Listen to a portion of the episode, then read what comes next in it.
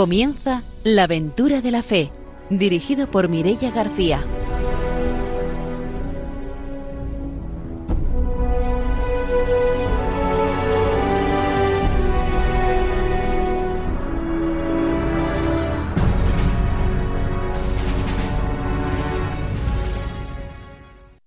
Bienvenidos a un nuevo programa de la Aventura de la Fe. Muy buenas noches. Estamos en, Radio María y ya saben que a pesar de que es verano, en la Aventura de la Fe no tenemos vacaciones, así que estaremos acompañándoles cada 15 días, como siempre, durante todo el verano. Está con nosotros esta noche el padre don Arturo García. Buenas noches. Muy buenas noches, Mirella, y también a todos los radiantes. Buenas noches esta noche de verano, que vamos a escuchar esta aventura de la fe, una nueva aventura. Está también con nosotros Ramiro Faulí. Buenas noches. Buenas noches a todos los radioescuchas. Hoy quiero mandar un saludo muy especial a todos los oyentes de Benaguacil, que es un pueblo de la provincia de Valencia, a los pies del monasterio de la Virgen de Montiel. Desde allí hay muchos oyentes que siguen día a día, o bueno, cada 15 días, nuestro programa La Aventura de la Fe. Ya sabéis que tenéis que mandarnos algunos saludos. Un saludo muy fraterno a todos los misioneros de Benaguacil, sobre todo a nuestra compañera Elisa, que siempre colabora en la animación misionera. Y saludamos también a nuestra invitada de hoy, que es Amparo Martí. Bienvenida a la aventura de la fe. Buenas noches, Amparo. Buenas noches, gracias por invitarme hoy a estar con vosotros. Amparo después nos contará la experiencia misionera que vivió el pasado verano en Lima, en Perú. Será como siempre después de la formación y de las noticias misioneras. Saludamos también a nuestros técnicos, a Ramón y a Ángelo, y empezamos ya nuestro programa con la formación misionera.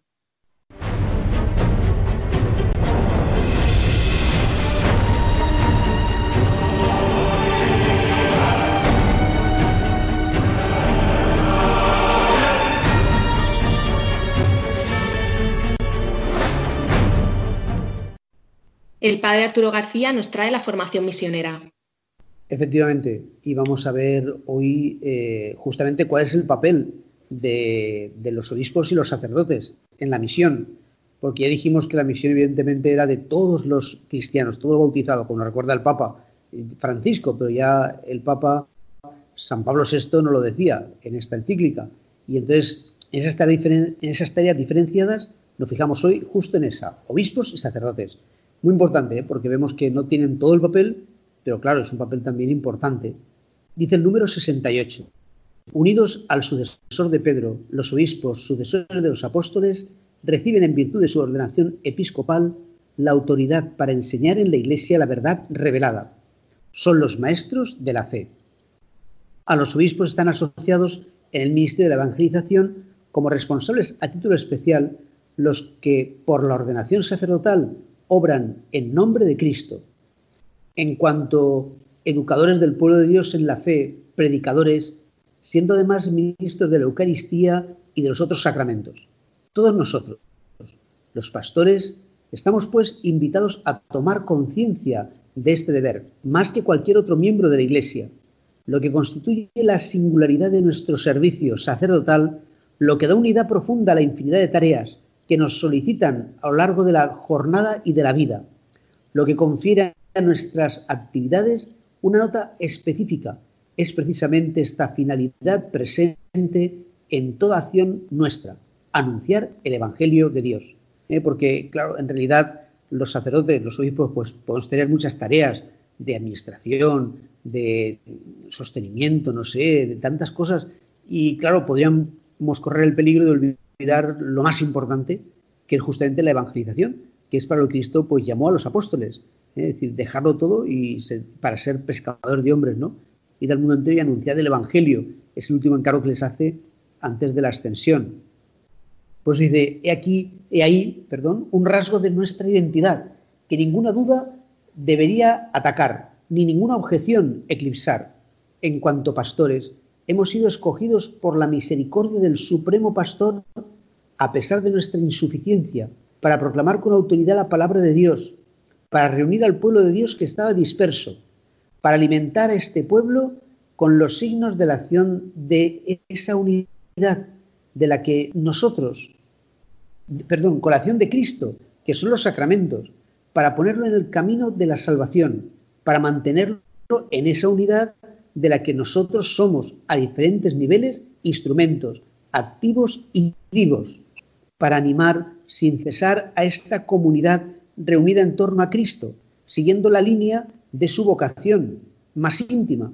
Y cuando en la medida de, de nuestros límites humanos y secundando la gracia de Dios cumplimos todo esto, realizamos una labor de evangelización. El Papa como pastor de la Iglesia Universal, nuestros hermanos los obispos, a la cabeza de las iglesias locales, los sacerdotes y diáconos unidos a sus obispos, de los que son colaboradores de una comunión que tiene su fuente en el sacramento del orden y en la caridad de la Iglesia. Digamos, sería pues esa función ¿no? de, los obispos y de los sacerdotes eh, de anunciar el Evangelio, que es nuestra principal eh, mm, tarea. Y por eso dice que eso, a través de, los, de los sacramentos, de la predicación, de tantas cosas, ¿no? que siempre tenemos que anunciar a Cristo y, también iluminar y hacer anunciadores eh, a los demás. ¿no? Pero y luego también y los religiosos, dice, los religiosos también ellos tienen su vida consagrada un medio privilegiado de evangelización eficaz a través de su ser más íntimo. Se sitúan dentro del dinamismo de la iglesia sedienta del absoluto de Dios, llamada la santidad. Es de esta santidad de la que ellos son eh, testimonio. De, ellos encarnan la iglesia deseosa de entregarse al radicalismo de las bienaventuranzas. Ellos son por su vida signo de total disponibilidad para con Dios, la iglesia y los hermanos. ¿eh? Porque los religiosos eh, eligen los, los tres, las tres llamadas ¿no? de Jesucristo a, la santidad, ¿no? que, es la obediencia, que es la castidad ¿eh? y, que, y, que, es la pobreza, ¿no? Eh, los tres consejos evangélicos que, llamamos. Y entonces, por eso yo solo con su vida ya está anunciando el Evangelio, es lo que contaba pues San Francisco, ¿no? Que, envió a unos hermanos pues a predicar y bueno, fue él con otro hermano a predicar y dieron una vuelta, ¿no? Por el pueblo y se volvieron y dijeron, pero vamos a predicar, y dice, ya hemos predicado. Y solo con que nos vean, con que sepan que somos religiosos, que vivimos para Dios, ya estamos predicando. Entonces, bueno, esa especial ¿no? Eh, entrega de, los religiosos. Por esto asumen una importancia especial en el marco del testimonio, que como hemos dicho anteriormente es primordial en la evangelización. Este testimonio silencioso de pobreza y de desprendimiento, de pureza y de transparencia, de abandono en la obediencia, puede ser a la vez que una interpelación al mundo y a la Iglesia misma una predicación elocuente, capaz de tocar incluso a los no cristianos, de buena voluntad, sensibles a ciertos valores. En ese sentido, ¿no? pues eh, es lo que dice pues, eh, el Papa, ¿no? Eh, San Pablo VI. En realidad, en la misión, sobre todo en la misión a agentes, lo que más encontramos son religiosos. donde más difícil es la misión, pues es más fácil que sea un religioso que no que sean sacerdotes diocesanos, porque hoy viven en comunidad y, tienen, pues eso, una capacidad mayor ¿no? de, hacerse presente eh, en estos eh, lugares de, misión agentes. En esta perspectiva se intuye el papel desempeñado en la evangelización por los religiosos y religiosas, consagrados a la oración, al silencio, a la penitencia, al sacrificio. Otros religiosos en gran número se dedican directamente al anuncio de Cristo. En su actividad misionera depende evidentemente de la jerarquía y debe coordinarse con la pastoral que ésta desea poner en práctica.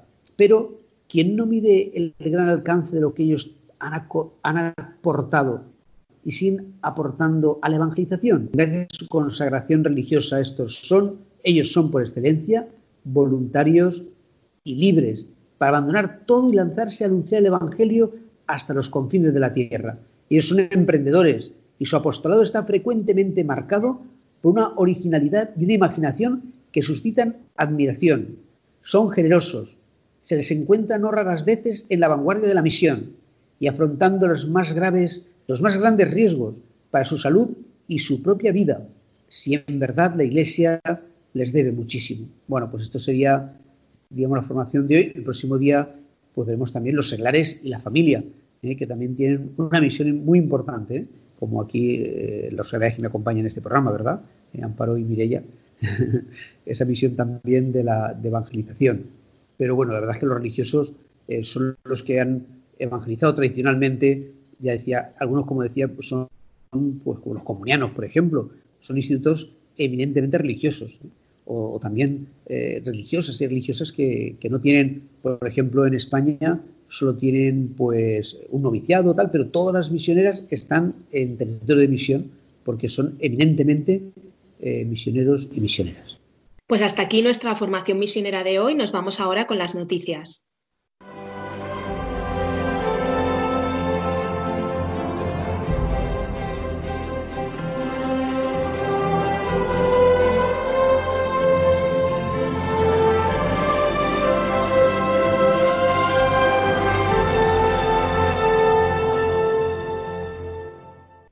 Ramiro Fauli nos trae las noticias misioneras.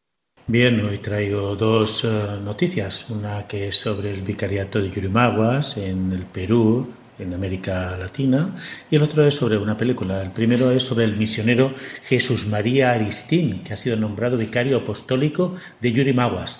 El Papa Francisco ha nombrado vicario de Yurimaguas en la Amazonía peruana, a quien ha estado al frente de este vicariato como administrador por sede vacante desde el 2016, afrontando la crisis del COVID y el terremoto del año pasado.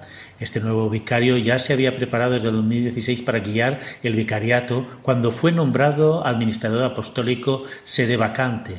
Entre otros desafíos, ha tenido que afrontar el terremoto el 16 de mayo, como hemos dicho, del año pasado, y así como ahora también todo lo que ha sucedido a través de el coronavirus.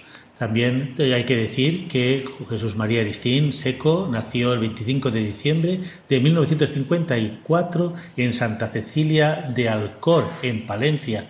Pues desde aquí damos también un saludo a todos sus paisanos de Palencia y también a toda la congregación de los corazonistas que se ven ahora con este nuevo vicario apostólico. La otra noticia es sobre la película documental, la historia que narra de miles de personas que atraviesan de África a Europa. Es la película, el documental El Camino, un camino que recorren millones de personas desde África a Europa. Uno de esos protagonistas que intervienen en la película es el sacerdote de la diócesis de Cartagena, Kenneth Yobauchi, inmigrante trabajador en el campo de la construcción y después se hizo sacerdote y actualmente es párroco. Hay que decir que este sacerdote fue entrevistado aquí también en nuestro programa La aventura de la fe. En esta película recoge, entre otros testimonios, el de nuestro querido sacerdote que cuenta por él mismo cómo ha vivido de primera mano salir de Nigeria hacia Europa con el sueño de convertirse en abogado al ser engañado por múltiples veces por mafias, pasar por tres años atrapado entre Argelia y Marruecos, embarcar en una patera con destino España. Así pues, toda esta historia la podemos ver a través de El Camino, que muestra una denuncia que es constatación de lo que está ocurriendo, así como dice el Papa Francisco al referirse de esta gran tragedia que ocurre en nuestro cercano Mediterráneo. Y hasta aquí nuestras noticias misioneras de hoy. Ahora sí, nos vamos con la entrevista. Vulnerables, como el agua abraza su corriente. Vulnerables, como los campos de trigo, los copos de nieve.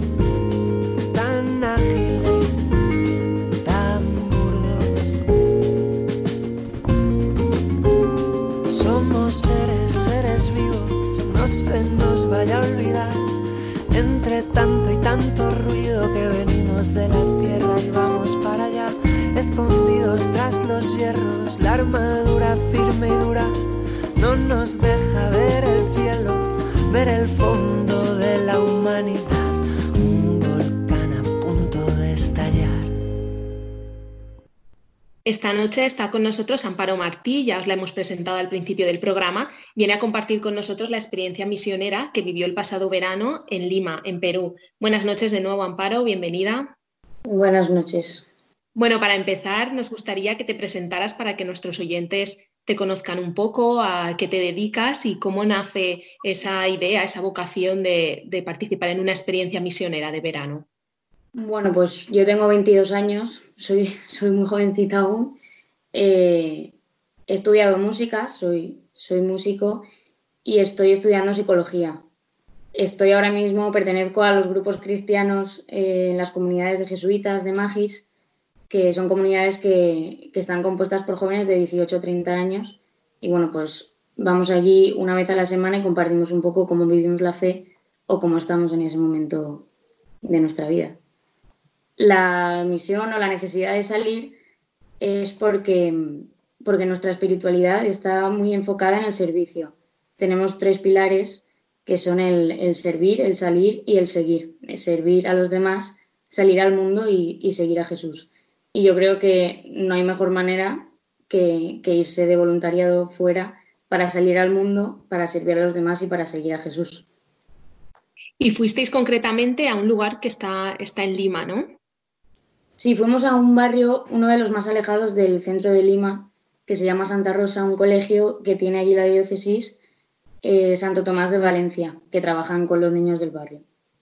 ¿Y cómo es cómo es la realidad de, ese barrio, porque muchos jóvenes de, aquí, de la Delegación de Misiones de Valencia, hemos pasado por, por allí, por ese barrio, por ese colegio, y la verdad es que es un sitio que, impacta, o por lo menos a mí, que yo ya había estado en otros países, eh, cuando llegué allí me impactó bastante la realidad que, nos encontramos. Sí, pues la verdad es que nosotros llegamos de noche el avión y, y sí que es verdad que yo creo que no nos imaginábamos el barrio o incluso la zona nada más de salir del aeropuerto, que parece que es una zona así más apartada, eh, vas por la carretera y solo, bueno, solo ves pobreza, ¿no? Si lo comparas al final con la realidad nuestra.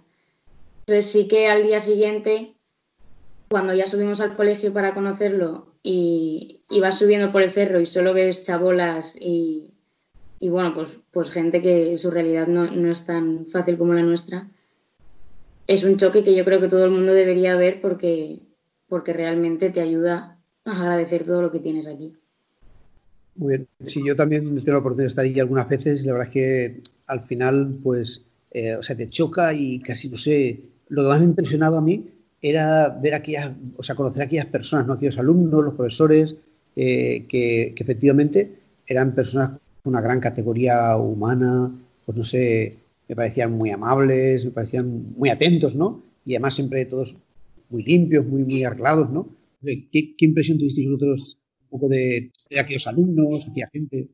Bueno, pues sí que es verdad que hasta que no empezamos en el colegio y a conocer más a los niños, no te das cuenta de lo que viven en casa. Sí que de vez en cuando te, te soltaban algún comentario pues que te chocaba, ¿no? Como pues un poco la violencia que sufren allí más las mujeres, más los niños, y nosotros no, nos hacíamos a la idea de lo, que, de lo que aquello era hasta que nos dimos cuenta de que la realidad era así y que nuestro, nuestra cabeza tenía que, hacer el cambio de, decir, vale, esto es así, vamos a intentar llevarlo de la mejor manera y a acompañar a los, a los niños. Al final sí que ves eh, que a nivel económico o a nivel de, de cosas materiales eh, están, pues les falta mucho. El tema del agua corriente nos llamaba mucho la atención, que no tuvieran agua corriente, que el baño lo tuvieran aparte de la casa, pues para que los olores no llegaran o que se duchaban una vez a la semana. Pues bueno, son cosas que nosotros los vemos, lo vemos como normal aquí, que si, que si una vez al día no te duchas, ya lo ves raro y allí se duchaban una vez a la semana. Solo con eso ya, ya te das cuenta realmente de cómo vivían. ¿Cuáles eran las tareas que vosotros realizabais ahí en el colegio? Pues nosotros éramos cinco, cinco de, la comunidad de Magis que comentaba antes, y Guillem tuvo la mala suerte de hacerse un esguince al quinto día. Entonces, pues nos repartimos em, dos personas daban las clases de inglés a primaria y secundaria, dos personas nos pusimos en infantil porque al final es donde más eh, ayuda necesitan y Guillem se puso con, un poco ayudando a la psicóloga, con papeleo y bueno, cosas que estuviera sentado. Pero la verdad es que muy bonito. A mí personalmente se me hizo muy complicado porque es otra manera de educar también. Eh, entonces con los niños pequeños se me hacía muy complicado ver algunas actitudes, pues eso, que, yo no sabía cómo responder y hay veces que, no me sentía útil en ese, en ese momento. Porque, claro, uno a lo mejor se imagina un instituto como el de aquí, un colegio como aquí, y dice, bueno, si hay ruedas, el ascensor, tal. Entonces, ¿nos podrías contar un poco cómo es aquel paisaje, ¿no? Es decir, dónde está el colegio, describirlo un poquito para que los residentes se hagan una idea de, cuál es aquel colegio, que es súper grande, bueno, con muchos alumnos, ¿no? que hay 600 alumnos, pero...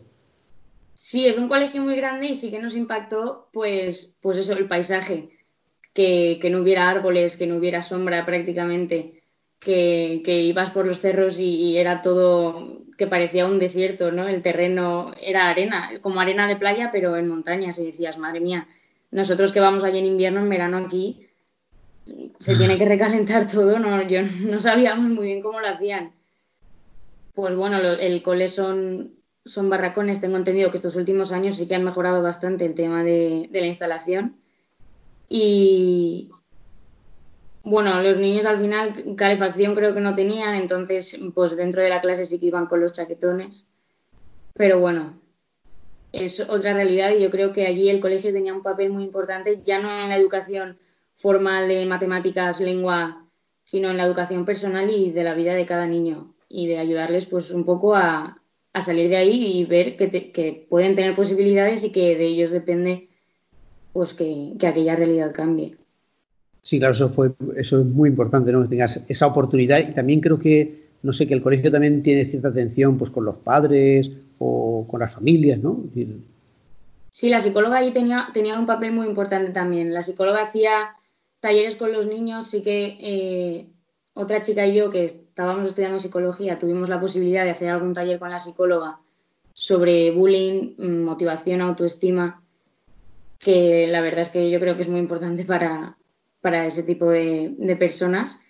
Y, también hacía un trabajo con, con las familias de allí, que vista la realidad de, la cultura que tenemos aquí, a lo mejor de, ir al cole o que las familias lleven a los niños al colegio y se quedan ahí hablando, algo o lo que sea, que aquí lo vemos normal, allí era de casa al colegio, del colegio a casa, nadie, nunca veías a nadie por la noche en el barrio.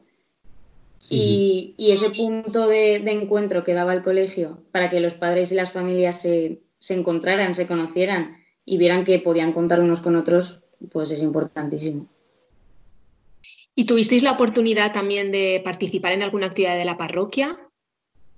Sí, los domingos eh, dábamos catequesis. Eh, bueno, sí que es verdad que cada fin de semana dimos catequesis a, unas edades de niños. Entonces empezamos con, con jóvenes de nuestra edad. Fue muy bonito porque sí que compartimos pues quién era Dios para nosotros y, ves que a 9.000 kilómetros la imagen de Dios es la misma, que es lo más bonito. Yo creo que nos llevamos esta experiencia en cuanto a la fe, que, puedes estar muy lejos, pero que compartes la misma fe y haces lo mismo. Y, y bueno, sí que como no teníamos una continuidad en el tema de la catequesis y tampoco íbamos a estar, mm, estuvimos un mes, pues no profundizamos mucho más allá de cómo veían ellos a Dios con los jóvenes de nuestra edad. Con los niños más pequeños, pues hicimos un poco más de juego y de que, de que vieran a Dios un poco en la cotidianidad. Muy bien. Y vosotros eh, en el colegio eh, tenéis ese, o sea, por, iréis por la mañana, ¿no? Para apoyar en las clases y haciéndose algo más eh, con los niños. O si queréis alguna para, no sé, para alguna actividad extraescolar o. Sí, la, la primera semana eh, llegamos y eran vacaciones allí, tenían, tenían fiesta. Entonces lo que organizamos es un, pues un pequeño campamento para algunos niños que quisieran del colegio. Entonces preparábamos actividades durante la mañana y durante, o sea, cuando ya empezó el colegio dábamos apoyo escolar por las tardes, eh, de primero, segundo y tercero de primaria. Ahí yo creo que también fue un choque de realidad de, de que en ese momento no teníamos las profesoras y estuvimos nosotros al pie del cañón y sí que veías que había niños de todo tipo, unos que iban más adelantados, otros que a lo mejor en tercero de primaria no sabían ni leer ni escribir y, necesitaban ahí, ahí más apoyo. Ahí es, yo creo que es donde peor lo pasamos. de, ver tantos niños con tantas necesidades y nosotros tan, tan poquitos al final, porque éramos cinco, y, no, no, poder llegar a todos de la manera que nosotros pues hubiéramos querido. Es una, buena experiencia para invitar a, otros, ¿no? Para invitar a jóvenes, decir, bueno, si quieres hacer el bien, pues lo puedes hacer. Yo creo que eso da una, satisfacción muy grande, ¿no? el que luego cuando estás cansado por la noche te acuestas y te, bueno, y pienses en esos niños, ¿no? Lo que les has ayudado, cómo poderles ayudar más. Es muy, interesante. No sé si, si tuvisteis también, pues no sé, una conversación con los niños o, en ese trato durante el tiempo de cómo sería la fe de, esos niños, ¿no? Si realmente ellos, eh, cómo tienen a Dios en su vida. Pues sí que nos sorprendió porque durante la primera semana eh, el campamento sí que utilizamos un hilo conductor que era, bueno, el lema del campamento era construyendo puentes y lo que queríamos era unir un poco pues España con, Perú. Y cada día eh, ellos ganaban un material para construir ese puente, ¿no? De manera que tanto ellos como nosotros pudiéramos eh, conseguir esa relación que creo que, es importante. Eh, entonces, al final de cada día comentábamos pues el papel que tenía Dios en la familia o en el niño y, y aun siendo tan pequeños, que más o menos serían de las edades de, de 7 a 12, veías que veían a Dios en, su madre o en su padre o en su familia. Y fue pues, pues es que muy bonito porque, porque yo creo que es donde, hay que ver a Dios es en, es en lo cotidiano y es, y es, cerca tuyo. Creo que es realmente donde, donde te puede ayudar la fe. Y nos decías antes que fuisteis un grupo de cinco jóvenes. ¿Cómo fue también el vivir la experiencia a nivel de grupo? Porque luego ya llega un momento que el trabajo se acaba en el colegio, ya os volvíais a casa, compartíais vosotros al final del día, hacíais algo más. Sí, pues aquí voy a aprovechar para contar una anécdota que, que, me sorprendió un montón. En los primeros días, al final nosotros éramos cinco de la, de la comunidad, entonces ya nos conocíamos mucho y, y de hecho hicimos, lo hicimos adrede el ir los cinco como primera experiencia fuera de España para vivirlo en comunidad. Y, los primeros días eh, hicimos la reflexión de qué es lo que, es lo que esperábamos de, ahí. Y, me acuerdo que yo pensé que al final aquí todas las, reflexiones que a nosotros nos, nos enseñan desde la fe es mirar a los pobres, ¿no? Y mirar a, a los que más sufren entonces yo allí pensaba, si a nosotros nos dicen esto, aquí, aquí ¿qué les dicen?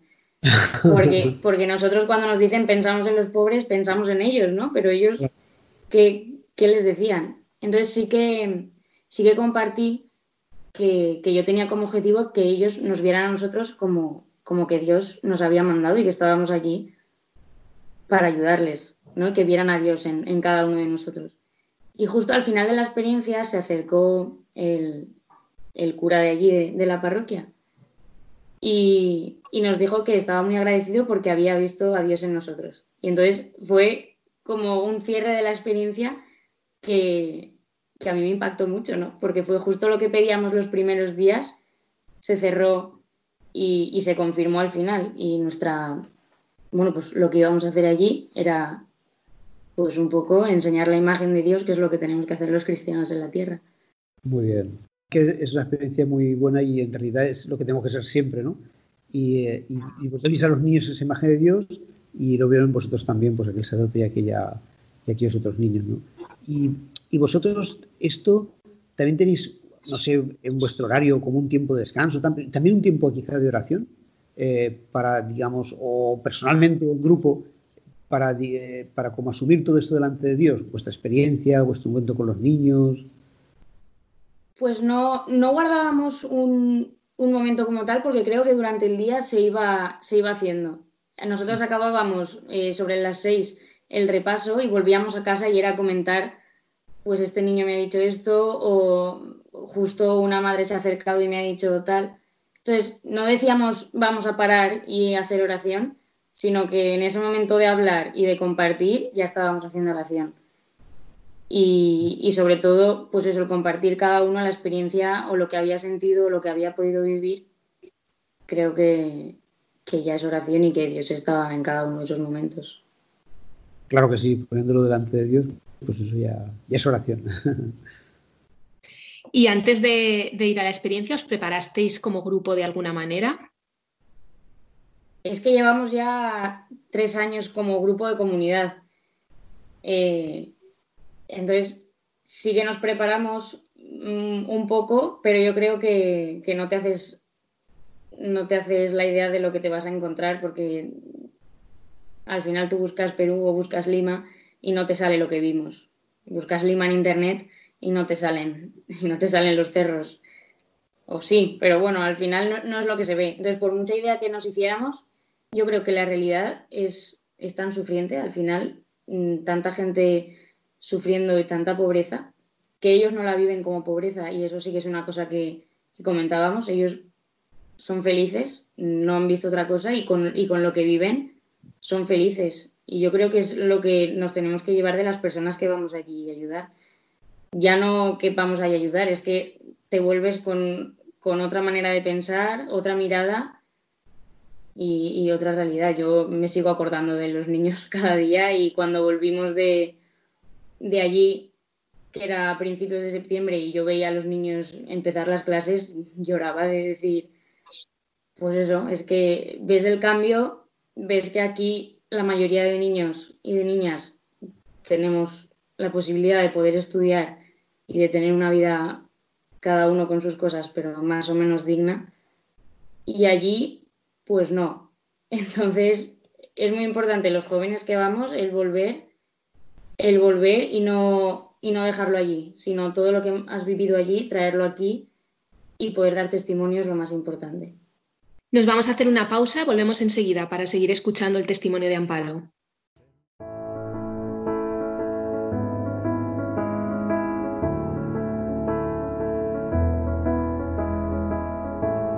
Jesús al contemplar en tu vida el modo que tú tienes de tratar a los demás me dejo interpelar por tu ternura, tu forma de amar nos mueve a amar. Tu trato es como el agua cristalina que limpia y acompaña el caminar. Jesús, enséñame tu modo de hacer sentir al otro más humano que tus pasos sean mis pasos, mi modo de proceder.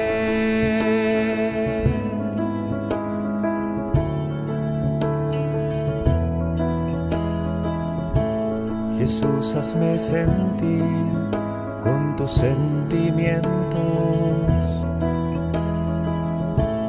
mirar con tu mirada, comprometer mi acción. Hasta la muerte por el reino, defender la vida hasta la cruz. Estamos en la aventura de la fe en Radio María y estamos conociendo el testimonio de Amparo Martí, que está compartiendo con nosotros la experiencia misionera que vivió el pasado verano en Lima, en Perú. Nos ha estado contando ya antes de la pausa cómo es ese lugar de Lima en el que estuvieron, un poco las tareas que, estuvieron ahí haciendo. Y me gustaría preguntar ahora, Amparo, ¿cómo se tomó tu familia esta decisión de ir un mes a la misión? Bueno, pues yo creo que en algún momento se lo imaginaban. Además, tuvieron la mala suerte de mis padres de que mi hermana se iba a Perú también, pero se iba dos meses. Y entonces cuando yo fui, ella ya estaba allí, así que vivieron bastante tranquilos. Pero sí que es verdad que, la fama de, irse de misión, pues no es, no es fácil irse de misión ni, ir a un sitio a un sitio así. Así que preocupados, pero bueno, lo que hay que plantarse un poco, si, si un joven quiere ir, debe ir, es muy importante que vaya y sobre todo dar esa seguridad a, las familias de que todo va bien, llamarles dos veces al día si hace falta y ya está. Pero vamos, no, se lo tomaron bien, se lo tomaron bien. Y luego a la vuelta, eh, ¿con quién has compartido tú esa experiencia? Se puede compartirlo, supongo, con tu familia, desde luego, ¿no? Pero no sé, ¿con quién más? ¿Qué reacciones ves tú que...? Porque también es muy importante, ¿no? A lo mejor esa... Tú has estado... Nosotros sabemos lo que pasa allí, pero tú has sido testigo, has estado allí, lo has visto, ¿no? Sí, yo, yo creo que no te haces a la idea de, por mucho que lo cuentes, porque sí que es verdad que cuando íbamos a las formaciones de la diócesis te lo cuentan y ves fotos. Y bueno, al final sabes que, que esos, o sea, que los sitios existen, que esos sitios existen y, y sabes cómo viven. Pero yo creo que por mucho que cuentes aquí, hasta que no vas y lo ves con tus propios, con tus propios ojos, el corazón ni la mirada no te cambia. Pero pues yo lo he compartido con, con mi familia, con, con mis amigos más cercanos y al final con toda la gente que sabía que estaba allí y que tenía, bueno, y que tenía la curiosidad de preguntarme lo que había visto.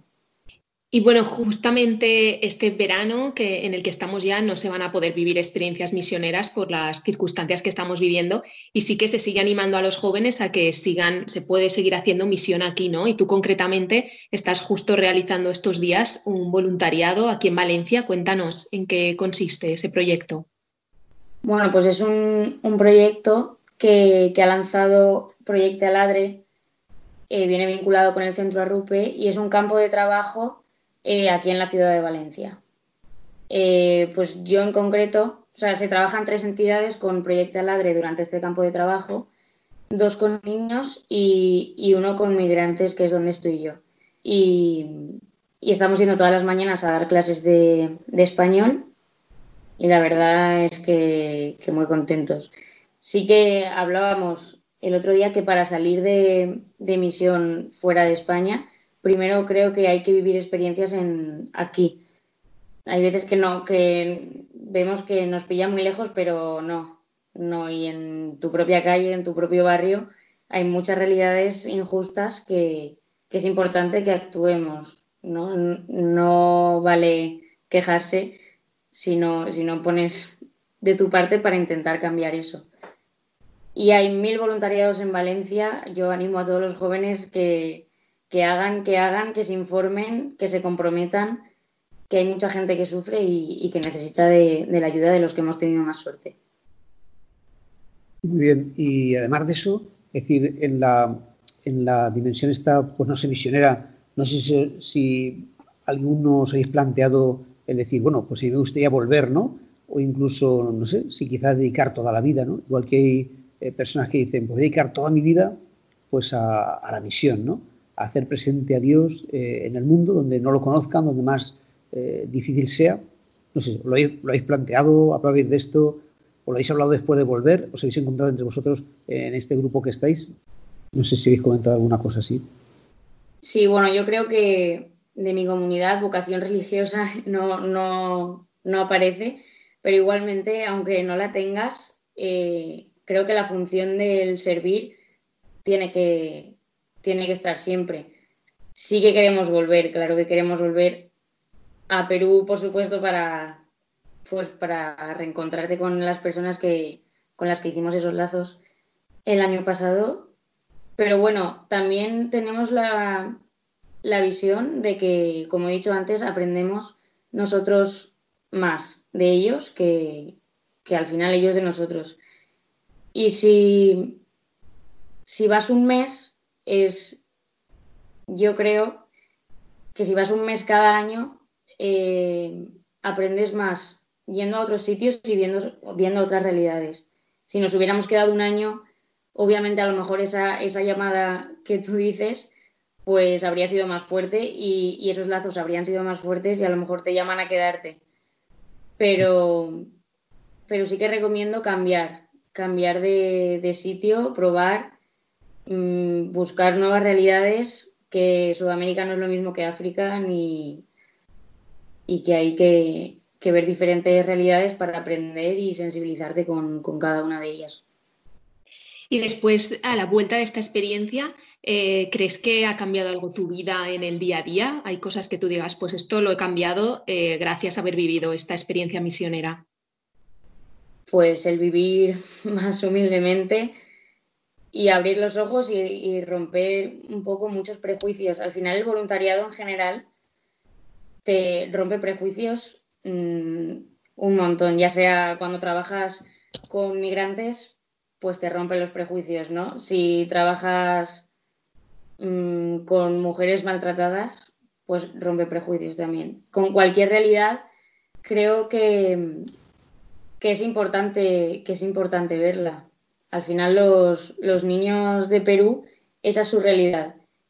Y la viven tan, tan normal que al final tú cuando vienes te acuerdas de que eh, se duchaban una vez al día y que tú tienes la necesidad de ducharte todas, todos los días y que hay que hacerlo, obviamente, pero te das cuenta de que con lo mínimo se puede vivir y que, que no hace falta comprarte el último iPhone ni tener 40.000 cosas, cuando lo más básico es el amor y, el tener el apoyo familiar. Sobre todo la comparación entre sus vidas y nuestras vidas es lo que más me ha hecho aprender y agradecer todo lo que tengo. Eso es la mirada, la mirada hacia mí misma y hacia los demás. Es lo que ha cambiado. Es mucho, eso es mucho, gracias a Dios. Y luego, no sé, vosotros, si o tú misma, ¿no? Si nos tenéis presentes también en tu oración, me acuerdo de uno de Henry, ¿no? Que, me decía eso de, Irene, que, que, ahora pues es religioso, me decía, bueno, dile, dale recuerdos y dile que rece por mí, ¿no? Entonces, no sé si tú en tus oraciones también tienes presente esto, pues a estos niños, al colegio, en fin, no sé, toda aquella experiencia.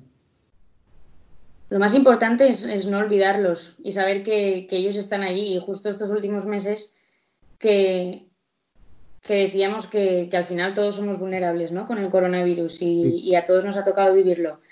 Pero realmente también se han visto las, las diferencias y no es lo mismo cómo lo hemos vivido aquí que cómo lo están viviendo allí. Y, y creo que, lo importante que hay que hacer, que es lo que he dicho antes, es, hacer lazos con las personas y no ir y volver y hacer como que no ha pasado nada, sino seguir con esos lazos.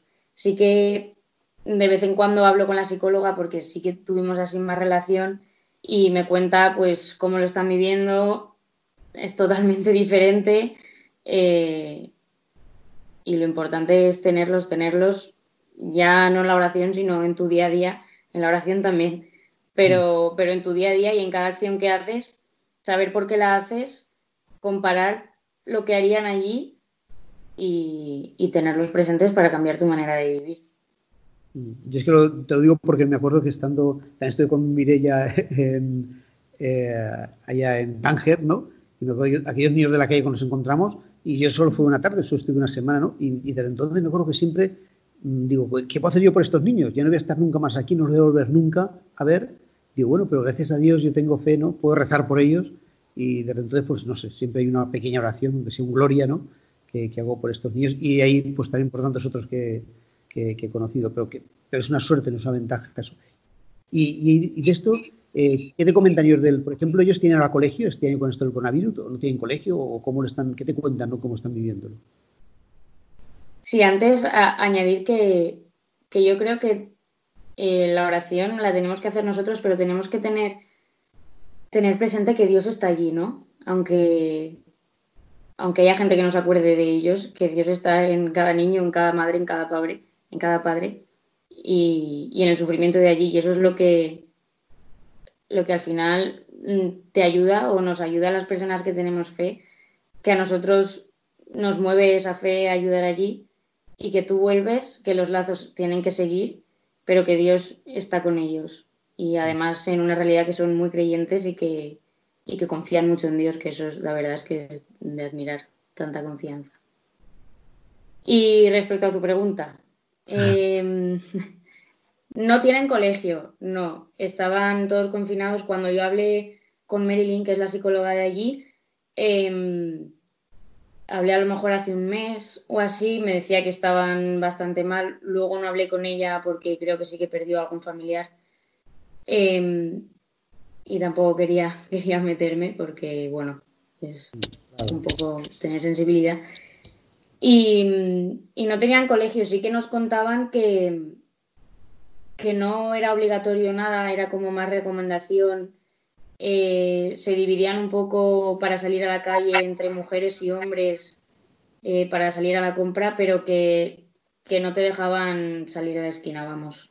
Y, y lo tenían muy presente y bueno, yo creo que, que habiendo visto la calidad de, de la medicina o que es, que es nula, que muchos niños no, bueno, muchas familias no tienen acceso a un médico como lo tenemos aquí, pues creo que esas medidas tendrían, tendrían que ser más fuertes Pero bueno, también tienes que tener en cuenta que no, que tampoco tienen para comer. Entonces tienes ahí una doble de si se quedan en casa posiblemente no entre, no entre lo necesario para pasar un mes o, bueno, es que incluso una semana.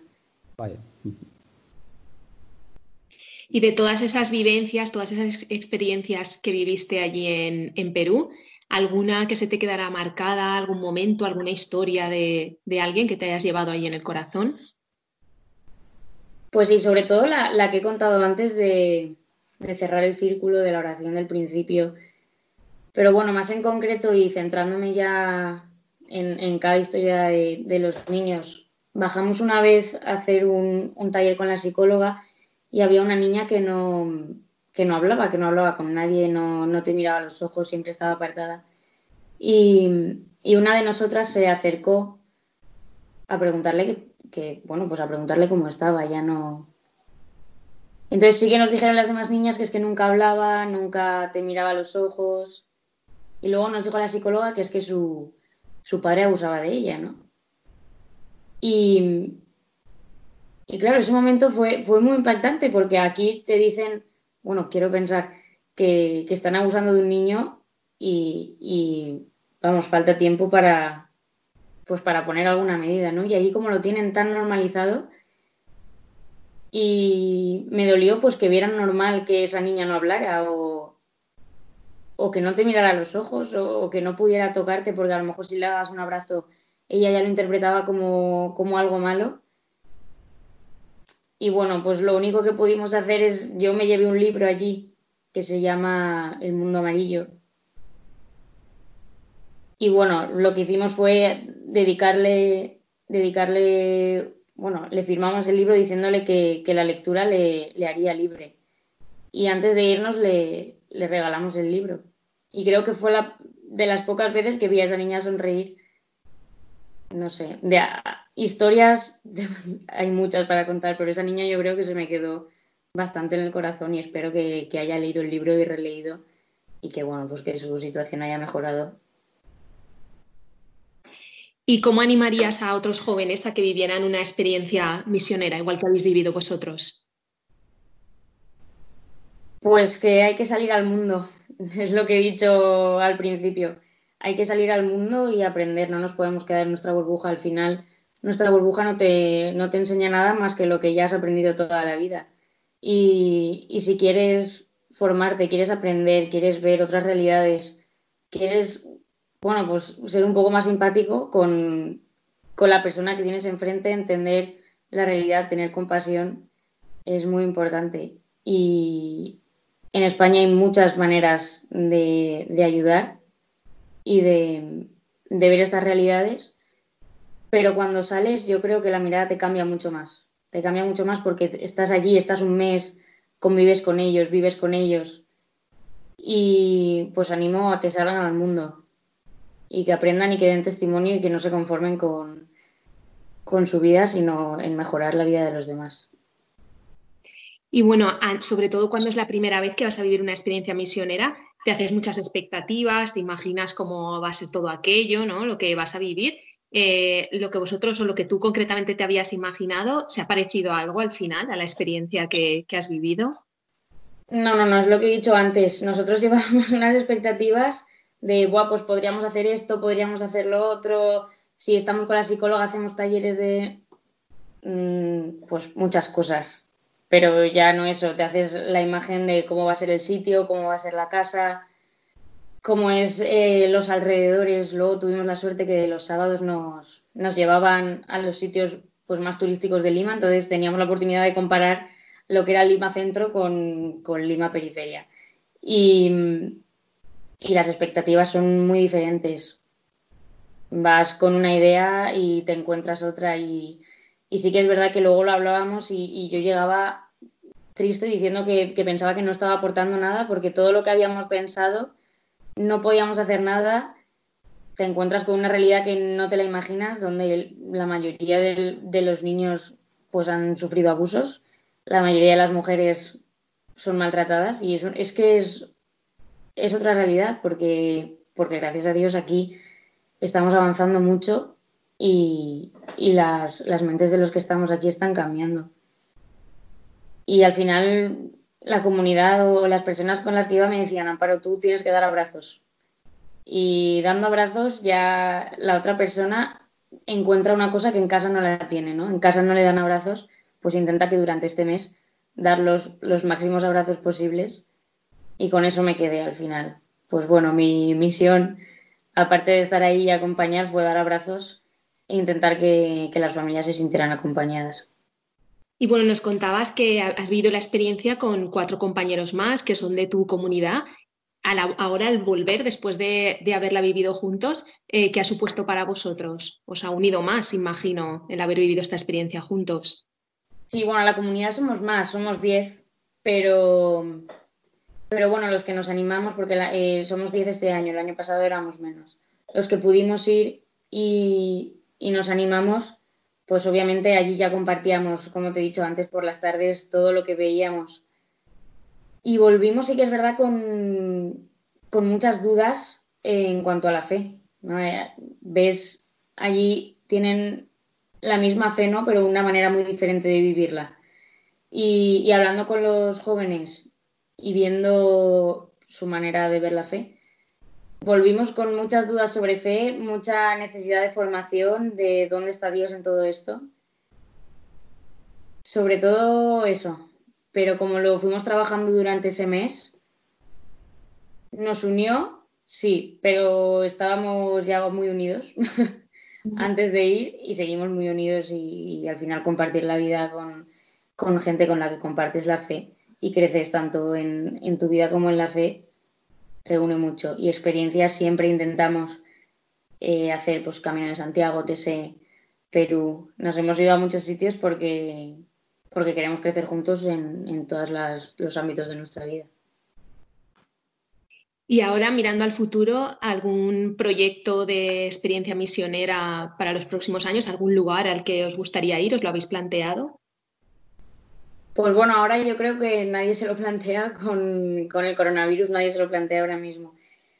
Sí que hablamos que, teníamos que, dejar unos años de reposo, de, analizar todo lo que habíamos vivido, intentar eh, llevar la misión durante todo el año, no solo en verano.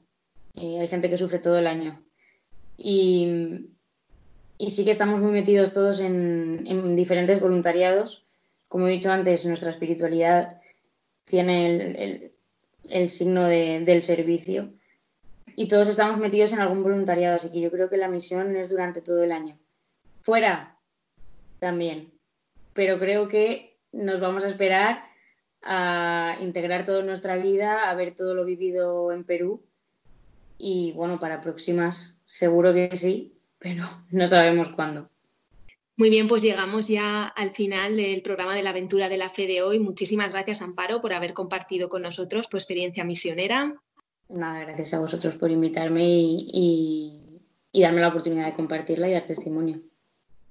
Os recordamos que la aventura de la fe volvemos dentro de 15 días y que mientras tanto podéis seguirnos en Twitter, en Facebook y que también podéis contactar con nosotros a través del correo electrónico laventuradelafe.radiomaria.es. Buenas noches.